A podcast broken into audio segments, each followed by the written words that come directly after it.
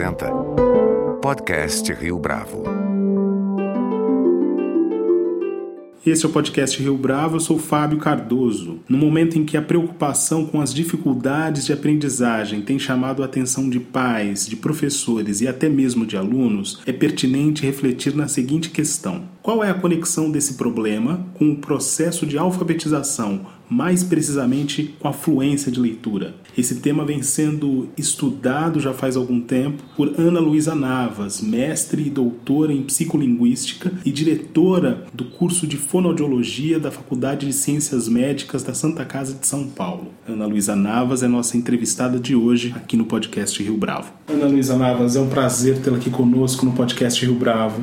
Prazer é meu, uma honra estar aqui com vocês e conversar um pouquinho. Como é que a sua trajetória acadêmica preparou você para chegar e desenvolver esses projetos que hoje em dia você tem trabalhado? Eu sou fonoaudióloga de formação, fiz a minha graduação aqui no Brasil em fonoaudiologia, mas desde que terminei a minha graduação, sempre tive o um interesse nas questões de aprendizagem, como a criança aprende, né? Existe uma área da fonoaudiologia que cuida, né, de crianças com alterações de aprendizado, e na minha prática clínica logo no início da minha atuação profissional, já me despertava a curiosidade de saber os processos, como que acontecia o aprendizado da leitura, etc. E por que algumas crianças tinham tanta dificuldade. E aí eu fui buscar é, na minha formação continuada, né, na minha formação depois da graduação, tanto na especialização como no, na minha formação na pós-graduação, também outras áreas de interface com a fonoaudiologia que fossem acrescentando novos conhecimentos e novas respostas para mim nessa busca né, pelo, pelo conhecimento mais geral. Uma das linhas do seu trabalho tem a ver com o papel da fluência no desenvolvimento da leitura. E eu estou tomando aqui um, um fragmento de um paper que foi publicado em 2017, com autoria sua. Explica para a gente um pouco da importância dessa habilidade no contexto da visão simples da leitura. Nesse meu percurso para entender as interfaces né, do aprendizado da leitura, eu fui buscar na minha pós-graduação a psicologia cognitiva para entender os processos e depois a linguística, para entender exatamente é, o papel do conhecimento da língua, da linguagem, né, dessa forma de comunicação. Em termos da fluência de leitura, é algo que é uma confluência de todas essas áreas de conhecimento, porque eu preciso, para ler, eu preciso de um bom vocabulário, eu preciso saber o que aquelas palavras ali no papel representam, mas eu preciso ter uma leitura fluente, né? uma leitura que tenha uma velocidade adequada e que tenha uma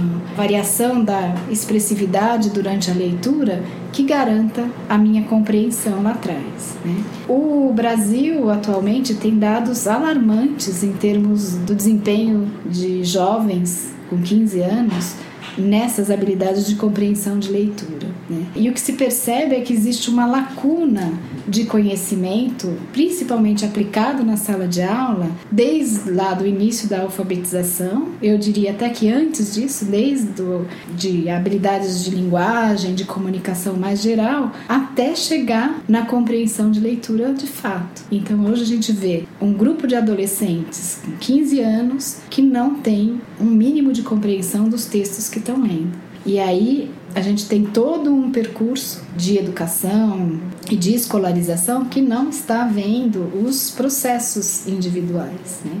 E a fluência de leitura é uma delas. Né? É o quanto que esse indivíduo adquire uma autonomia consegue ler um texto com uma certa velocidade e consegue compreender o que está lendo. Esse estado da arte em relação à capacidade de leitura e da fluência de leitura desses jovens, a performance é pior se comparada a 10, 15 anos? Você tem esse cálculo?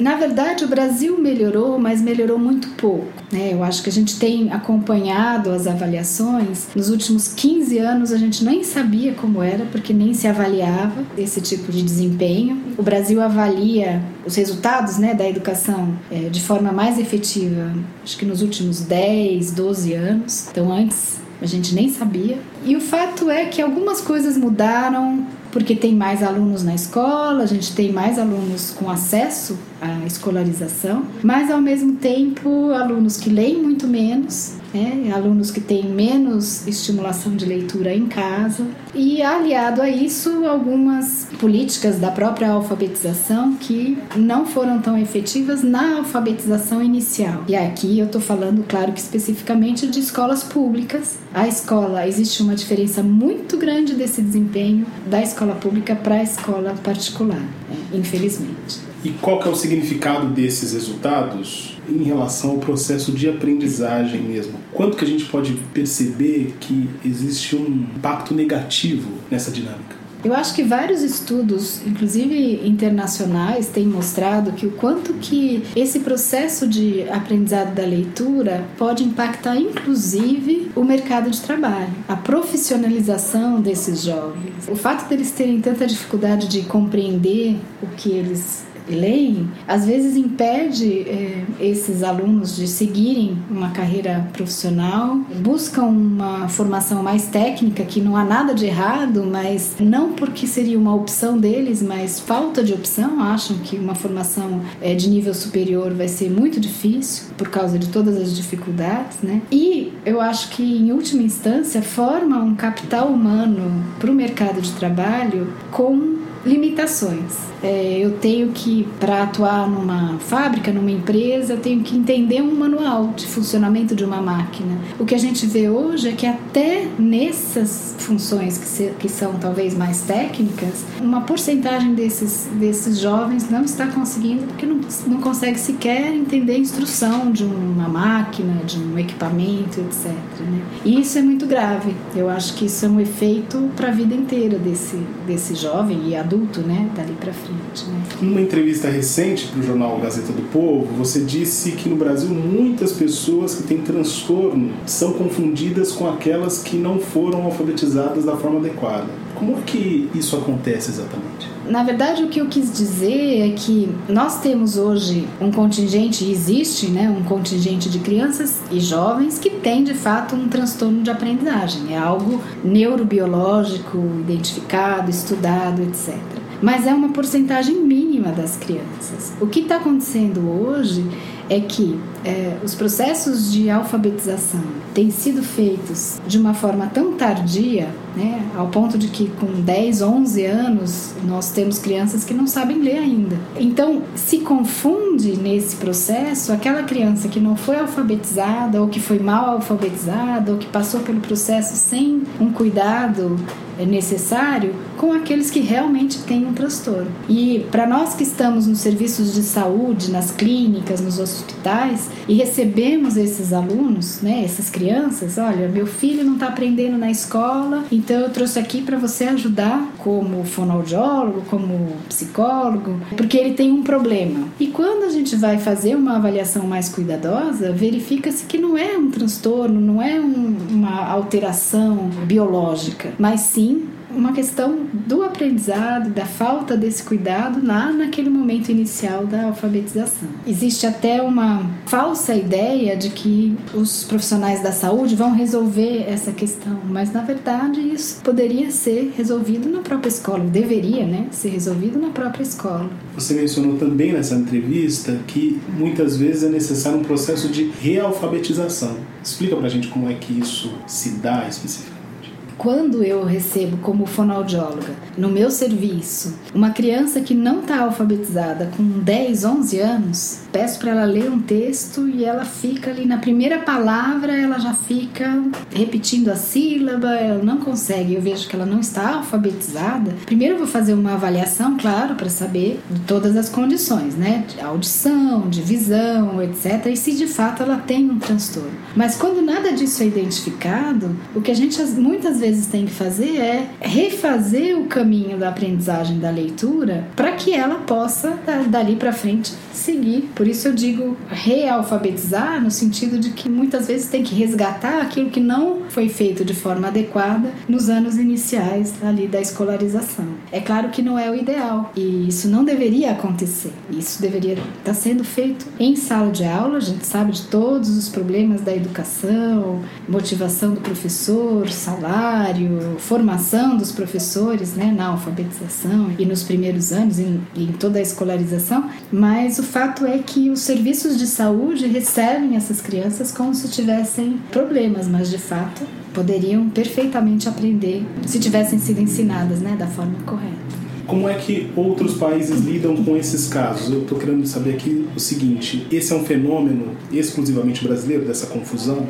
Em muitos outros países, pelo menos nos mais desenvolvidos, né, é, Europa, Estados Unidos, Canadá, existe um monitoramento do desenvolvimento das crianças desde a infância para essas habilidades que são tão importantes. Por exemplo, habilidades de linguagem, a, a, possibilidade da criança conversar e de, e de ter um bom vocabulário e de identificar qualquer atraso e já haver uma intervenção logo no início, isso é feito em todos os outros países. Né?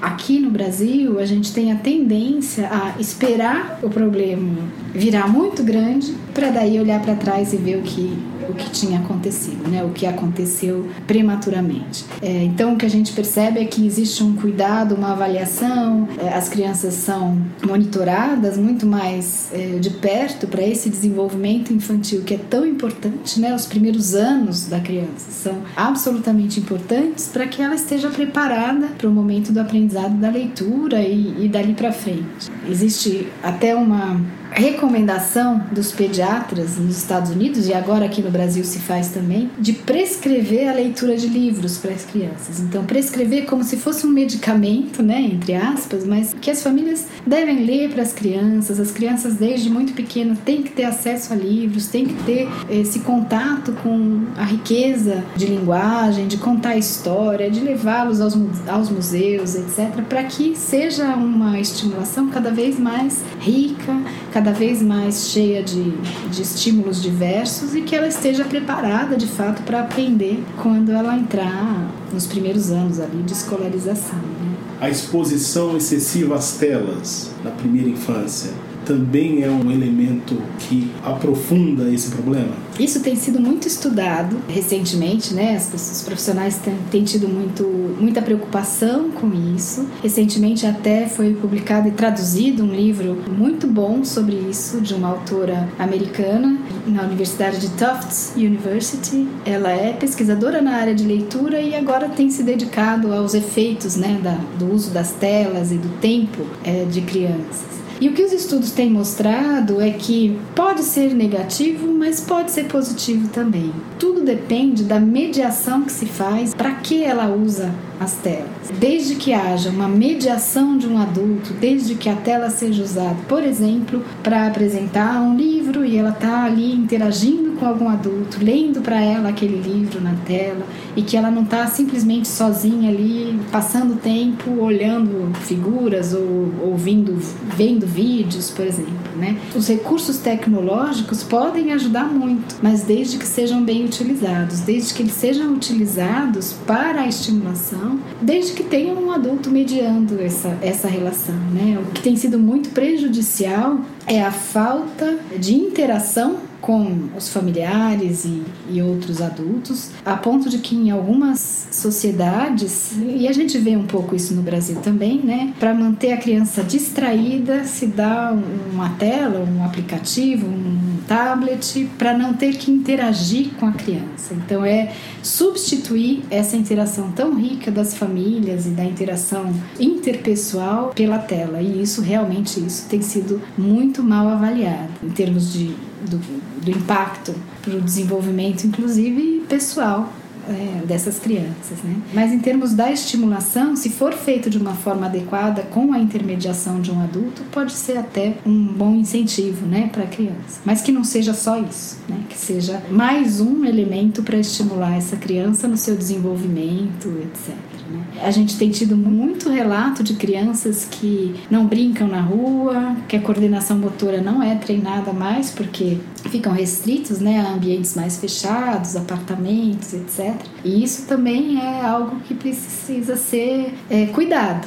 Né? Essa criança precisa desenvolver coordenação motora, ela para escrever ela tem que ter né, o contato dessa coordenação visomotora e são os anos iniciais que treinam, né, que que preparam essa criança para todo o movimento de escrita, de toda essa habilidade que ela vai precisar mais tarde. Né? Qual que é o papel dos professores nesse caso, ou nesses casos? Você tem adotado algum tipo de recomendação, tem sugerido alguma coisa a esses docentes que estão na linha de frente, né, na uhum. sala de aula?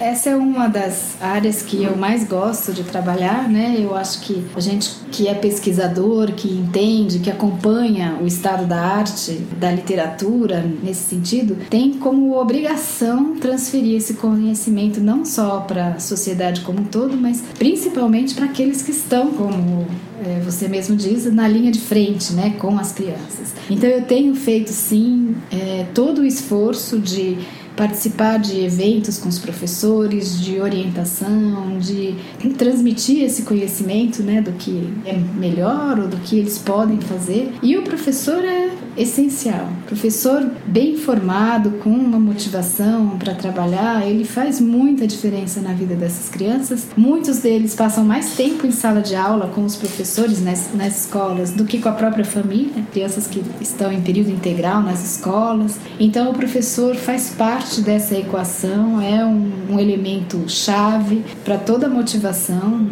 das crianças. E quando a gente tem um bom professor, parece que a sala inteira, a sala de aula inteira caminha bem, mesmo aqueles que têm algum transtorno de fato, mas esse bom professor vai conseguir olhar com bons olhos também e adequar as suas estratégias de ensino até para crianças que têm dificuldades maiores. Professores hoje, e claro, falando aqui de modo geral, eles têm esse repertório para fazer essa eh, diferenciação, para estabelecer quem é que está com dificuldade graças a um transtorno e quem é que tem um problema que vem de base? Infelizmente, eu vou dizer que é uma minoria. Alguns, sim, porque têm uma motivação pessoal e foram buscar uma formação continuada, foram atrás de conhecimentos outros. Então, eu vou dizer que alguns, sim, mas é um, um contingente muito pequeno ainda. E eu diria que, inclusive, nas escolas particulares, não é só uma falha das escolas públicas, né? Eu acho que tem professores muito bons, muito bo bem intencionados e que, quando têm acesso a essas informações, a um curso, um, um aprimoramento, enfim, uma pós-graduação, estão ávidos por esse conhecimento, porque eles percebem as necessidades, eles sabem que podem fazer alguma coisa, mas na verdade a formação básica do professor na pedagogia, ela tem que abarcar tantos conhecimentos que eu acho que alguns ficam faltando. Né? E acho que é seguir em frente mesmo, que a, a formação tem que continuar. E os melhores professores são aqueles que conseguem buscar dentro do seu tempo, na sua grade de trabalho, que normalmente é muito complicada, mas consegue dar um jeito e tem uma formação melhor. Né? Nesse sentido, quais são as suas expectativas em relação ao CONAB? Você acredita que essa iniciativa tem força para fazer esse diagnóstico mais completo que a gente está comentando aqui? A CONAB é uma, uma conferência nacional de alfabetização que está sendo proposta pelo Ministério da Educação, a Secretaria de Alfabetização em especial. É uma iniciativa, eu acho que, que tem uma intenção excelente de trazer pesquisadores internacionais para discutir essas questões com os nossos professores, com as nossas universidades aqui no Brasil que tratam do tema, né? E a expectativa é que a partir da conferência seja construído um relatório em que especialistas aqui do Brasil farão parte para identificar essas, esse estado da arte em vários assuntos relacionados com a alfabetização. Eu integro esse painel de especialistas, eu sou uma das especialistas convidadas a participar como consultora da Secretaria de Alfabetização e, junto com outros especialistas de universidades no Brasil inteiro, vamos preparar esse material que vai ser um material de referência para consulta, tanto da, da Secretaria de Alfabetização, que o Ministério está encampando agora, como para secretarias de educação de, de estados, né, que queiram aproveitar esse material. Então, a ideia, eu acho que desse painel de especialistas é utilizar o conhecimento que está sendo construído e produzido nas universidades aqui no Brasil e que possam ser compartilhados com a comunidade, com quem mais precisa, né, que são os professores. Você mencionou isso numa resposta, mas eu gostaria de enfatizar que os pais responsáveis pela educação dos filhos podem fazer, para além dessas iniciativas que são macro, para dirimir esse problema do déficit de alfabetização. Eu acho que os pais sempre têm que acompanhar o processo de alfabetização. Existe sempre uma falsa ideia de que a a escola é responsável pela alfabetização, pelo processo de escolarização e os pais têm outras funções dentro da vida da criança. Né? E não é verdade. Eu acho que os pais, quanto maior é a participação dos pais nesse processo, aliás, em, em, em todo né, a, a, vida escolar da criança, maior vai ser a efetividade do, daquilo que ele está aprendendo em sala de aula. Para te dar um exemplo, assim, o fato dos pais lerem para as crianças e as crianças perceberem esse modelo dos pais, né, em termos de leitura, fazendo parte daquela cultura familiar, os livros, ter acesso a livros e poder contar uma história, chamar a atenção de palavras novas, por exemplo, faz com que essa criança tenha a curiosidade, aprenda não só na escola, mas também em casa né? e com quem elas têm de mais próximo, que são as famílias, os irmãos mais velhos. Então, todo mundo fazendo parte desse processo que eu vejo que cada vez mais tem sido truncado. É como se as famílias entendessem: bom, eu já estou ou pagando uma boa escola ou já consegui uma boa reserva numa escola pública, então agora o papel é da escola fazer todo esse trabalho de alfabetização. E a gente tem muita coisa a ser feita em casa, a gente tem, tem vários projetos e vários programas que fazem orientação para pais e famílias de como contar a história para o filho como eu vou conversar com os meus filhos para eles poderem aprender mais palavras, eles conseguirem se comunicar melhor. E tudo isso eu acho que integra esse conhecimento e essas famílias têm que fazer parte de todo esse processo. Quando as famílias acompanham mais de perto, elas mesmas percebem quando algo não vai bem. Quando existe um dos filhos, por exemplo, que não está aprendendo no mesmo ritmo que os outros e aí, quanto antes isso for detectado, mais rapidamente vai poder ser tomado um, um, um cuidado maior, encaminhado para um especialista, etc. Né? Então, o acompanhamento dos pais neste início do processo é muito importante. Ana Luísa, muito obrigado pela sua entrevista, pela sua participação aqui no podcast Rio Bravo. Eu que agradeço a oportunidade. Espero que as pessoas tenham ficado curiosas, né, para saber mais sobre esses assuntos. A educação sempre fascina a todos. Eu acho que todo mundo tem que participar, todos nós temos que participar desse processo porque nós sabemos a importância da educação para um país, né? E eu acho que todos nós temos essa responsabilidade também. Este foi mais um podcast Rio Bravo. A nossa lista completa de entrevistas está disponível no Deezer, Google Podcasts, no iTunes, no SoundCloud e no Spotify. Você pode comentar essa entrevista no nosso perfil do Twitter, arroba podcast Rio Bravo, e também no Facebook da Rio Bravo.